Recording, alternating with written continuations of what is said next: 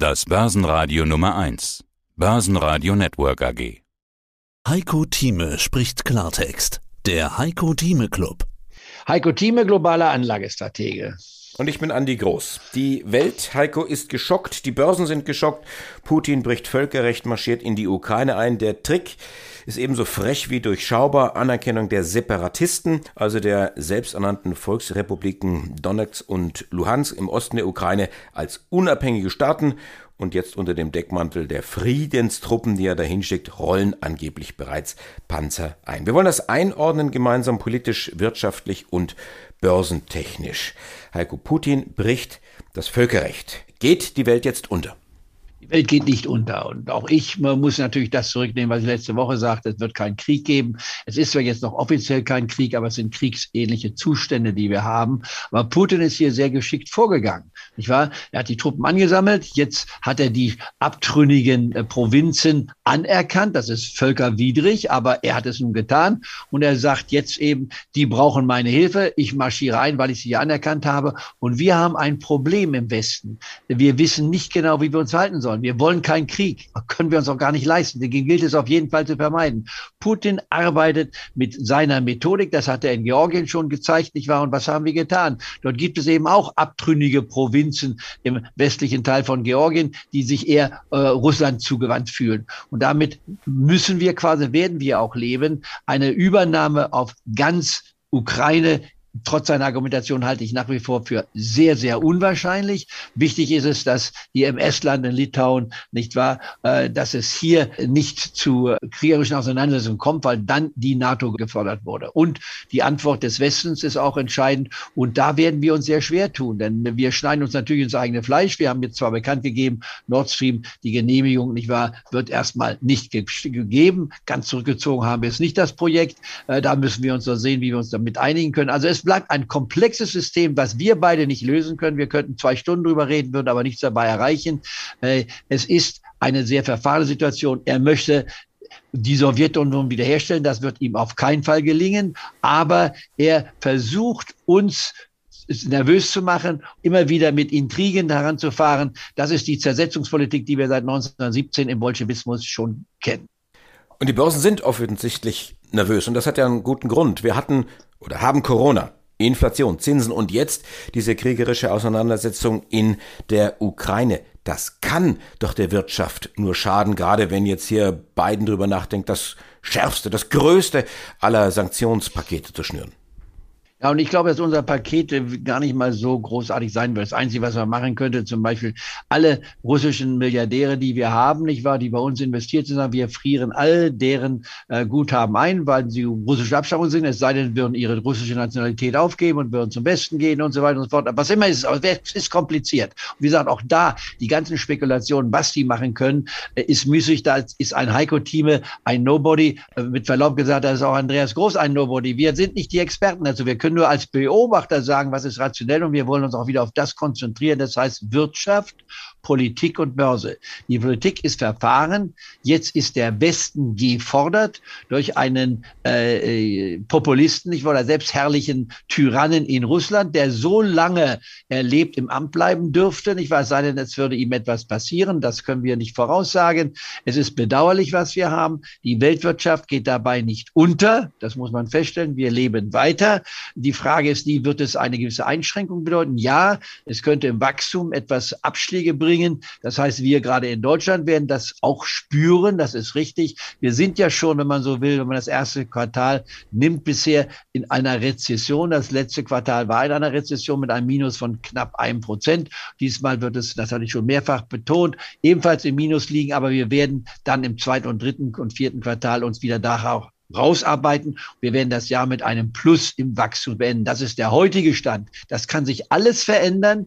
Ich schließe aus, dass es zu einem atomaren Krieg kommt, denn wir dürfen nicht vergessen, die Russen haben ja die meisten Atomwaffen. Aber das wäre nun absoluter Wahnsinn, wenn wir sowas kontemplieren würden. Ich gehe auch davon aus, dass Kiew nach wie vor und die Ukraine unabhängig ist am Jahresende und nicht unter russischer Flagge steht. Aber die beiden Provinzen, die werden wahrscheinlich auf Sicht, nicht wahr, mit der russischen Flagge arbeiten, denn sie haben ja um Beistand gebeten. Und damit müssen wir leider, wir dürfen nicht offiziell zugeben, aber müssen wir fertig werden und wir warten ab, wie die äh, Sanktionen eingreifen werden. Das heißt, wir sind gefordert und die Börse hat das ja auch schon gezeigt. Korrektur beim DAX.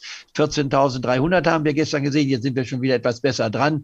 Ich glaube nicht, dass das schon die absoluten Tiefstände waren. Ich hatte ja schon zu Jahresanfang gesagt, 14.000 bis 18.000, wobei die 18.000 ein hohes Ziel war, was nicht erreicht werden musste. Während bei der 14.000 Marke sagte ich ja, sie kann auch etwas unterschritten werden. Etwas heißt Minimum 200, 300 Punkte. Vielleicht könnten es auch etwas mehr sein. Aber ich glaube nicht, dass die 13.000 Marke unterschritten werden muss, um mal hier ein glatte Zahlen zu nennen. Das heißt in anderen Worten, je näher wir an der 14.000 Marke sind, desto eher bin ich bereit zu kaufen. Das habe ich jetzt auch schon auf meiner Marktprognose angesagt. Ich war gestern und, und am Wochenende. Da gibt es Kaufchancen. Es gibt solche, an Infineon konnte man heute unter 30 Euro kaufen, war bei 44 Euro gewesen. Halbleiter werden, egal wie es ausgeht in der Ukraine und Russland, Halbleiter werden gebraucht werden. Und Infineon ist einer der großen Unternehmen dabei. Das ist unsere große starke Karte, die wir in Deutschland haben. Also das gilt klar als Kaufniveau, werden wir nachher auch nochmal im Detail diskutieren. Und wie gesagt, bei den Exchange Traded Fonds, DBX1DA, um das nochmal zu nennen, war ja das äh, Symbol, was ich schon letzte Woche genannt hatte, von der Deutschen Bank herausgebrachte ETF.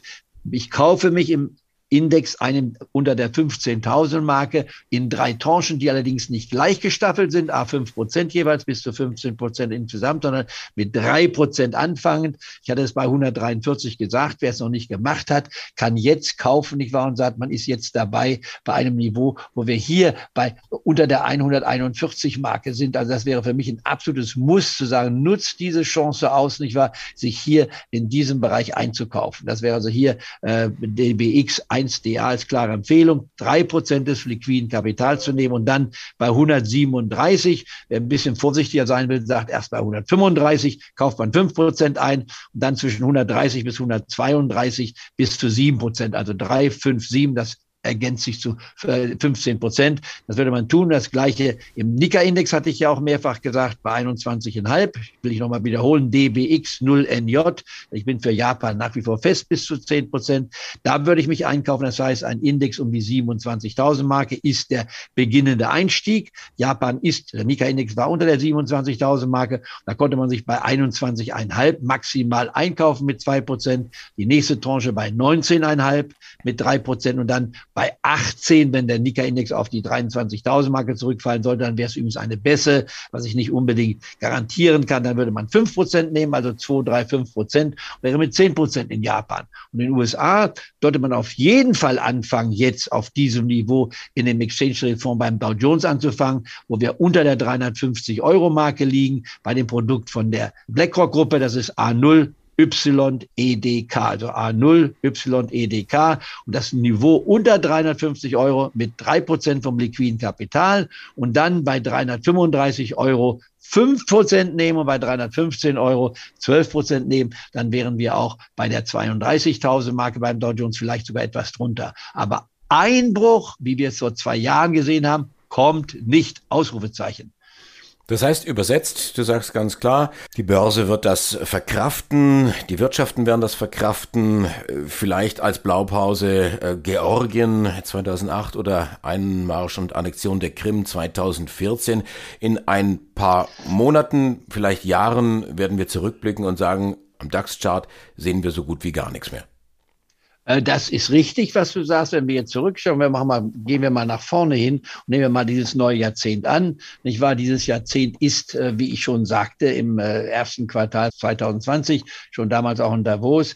Wir werden eine Zeit haben, vor Corona und nach Corona. Und die Corona-Phase selbst wird bis, zweit, äh, bis zur ersten Hälfte dieses Jahrzehnts dauern. Das, dazu stehe ich auch weiterhin zu, denn Corona ist noch lange nicht beendet, trotz unserer jetzigen Freischaltung, die wir haben. Wir kriegen neue Varianten, wie wir wissen. Es gibt eine Variante jetzt von Omikron und so weiter und so fort. Die geimpft sind, sind nicht befreit von einer Erkrankung. Also kurzum, da kommt so vieles auf uns zu, aber wir werden damit fertig werden. Das globale Wachstum in diesem Jahr wird keine Schrumpfung sein, sondern wir werden in diesem Jahr wachsen. Die Frage ist, die weltweit gesehen, wachsen wir mit zwei Prozent, das wäre äußerst pessimistisch. Wachsen wir mit drei Prozent, das wäre noch leicht pessimistisch. Wachsen wir mit, mit vier Prozent, das halte ich für realistisch. Oder erreichen wir sogar fünf Prozent, das würde ich für optimistisch halten, für die gesamte Welt. Das heißt jetzt im Klartext, wo Deutschland sich in einer Rezession befindet, kommen wir aus der Rezession heraus. Ja, es ist eine ganz leichte, eine sanfte Rezession, um es bildlich zu beschreiben. Wir überqueren jetzt einen Fluss. Und bei diesem Fluss werden nicht mal die Füße nass, sondern nur die Fußsohlen sind nass. Nicht wahr? Das Wasser steigt nicht so weit. Also wir müssen nicht durch das Wasser warten. Und äh, wir werden dann wieder Wachstumsraten haben. Wir haben Engpässe in den Lieferungsseiten. Die werden also zu Problemen führen, die wir bis zur ersten Hälfte absolut spüren werden, weltweit sogar. Danach werden wir sie teilweise lösen. Und im nächsten Jahr ist das zum größten Teil mit 80 Prozent hinter uns liegen. Das heißt auch da mal die Zeitphase richtig sehen. Das heißt, temporäre Enttäuschung bei Gewinnen könnten wir dann nutzen. Und was, wie nutzen wir es? Wenn Werte deutlich zurückkommen, nicht nur Korrekturen haben, sondern besser haben, denn ein Zwei Drittel der DAX-Werte, wenn man die letzten zwölf Monate betrachtet, haben schon eine Bässe gesehen, nämlich 20 Prozent von ihrem Höchststand gefallen. Ich nenne jetzt einen ganz aktuellen Wert. Das ist zum Beispiel äh, die Infineon. Die war vor nicht allzu langer Zeit bei 44 Euro. Die war heute Morgen zu kaufen unter 30 Euro. Das sind immerhin über, das sind 35 Prozent Minus, ein Drittel Abschlag. Da sehe ich bei Infineon, einem Halbleiterhersteller, eine enorme Chance. Wird die Infineon in den nächsten zwei, drei Jahren das Niveau von 44 wiedersehen? Ich meine, würde sagen, auf jeden Fall. Also ich fange mich einzukaufen. Und jetzt muss ich eines wiederholen. Heiko Thieme sagt ja nicht, kauft jetzt alles, sondern kauft das erste Drittel. Man kennt meine Drittelstrategie. Ich muss sie nicht wiederholen. Aber dann die nötigen Abstände von mindestens 15 bis maximal 20 Prozent zur zweiten Tranche und dann dritten Tranche, um dann auch bei der Gewinnmitnahme wieder zu sagen, jetzt macht es sich bezahlt. Dass ich immer wieder sagte, wenn ihr 25 Prozent plus habt, geht mir im ersten Drittel raus.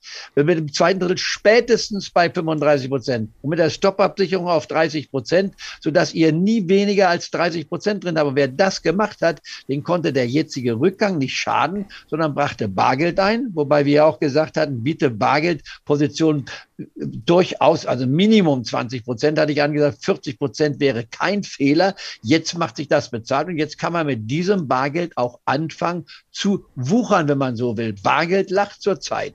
Schlussfolgerung, die Tiefstände, jetzt sind wir schon bei der Börse, wir werden nachher auch nochmal äh, die, die wirtschaftliche Seite diskutieren und einige anderen Faktoren, aber lass mich gleich mal zur Schlussfolgerung kommen, damit jeder weiß, wo wir heute stehen. Das was wir sehen, sind Kaufkurse. Besonders wenn wir plötzlich steile Phasen nach unten sehen. Wir werden sicherlich noch die ein oder andere steile Phase haben, so ähnlich wie wir es im Jahre dann jetzt 2020 gesehen hatten, aber nicht mit der Größe der Tiefe, keine 40 Prozent Rückgang beim Gesamtindex. Aber es könnte ein Minus sein zwischen 15 bis 20 Prozent. Und das dürfte dann der logische Tiefstand sein. Egal, was jetzt in Russland passiert, wobei ich einen Krieg im wahrsten Sinne des Wortes ausschließe. Natürlich, wenn es zu einem Weltkrieg käme, dann würde alles offen sein. Aber es gibt keinen Weltkrieg. Und Russland wird nicht in, äh, den, den, äh, in Finnland einmarschieren und in anderen Ländern. Dazu stehe ich. Auch sie wird nicht nach Kiew gehen, halte ich auch für sehr, sehr unwahrscheinlich, nicht wahr? Trotz der jetzigen Entwicklung, die wir gesehen haben, die sich eigentlich im Nachhinein an, abzeichnete. Und wir haben auch einige Clubmitglieder dieses als Problem genannt, dass ich zu leichtgläubig bin, es gibt keinen Krieg. Äh, das, was wir jetzt sehen in der Ukraine, ist noch kein Krieg aus meiner Sicht nicht, dass ich mich rechtfertigen will, aber es zeigt, wie geschickt Putin hier arbeitet und wie geschickt Putin den Westen gegenseitig ausspielt. Also da gibt es noch echtliche, natürlich Phasen, die wir diskutieren können, aber für die Börse heißt es, das, was wir zurzeit sehen, ist der klassische Satz für mich, kursschwache Tage, wir haben extrem kursschwache Tage in einzelnen Bereichen, sind für mich Kauftage. Von der menschlichen Seite und politischen Seite ist die Ukraine-Situation zurzeit, was in den letzten 24 Stunden abgespielt hat, eine Tragödie aus börslicher Sicht, ich werde jetzt extrem, ist es eine Chance. Sie haben nochmal hier eine Chance, günstig sich einzukaufen. Sie hörten einen Ausschnitt aus dem aktuellen Heiko Thieme Club.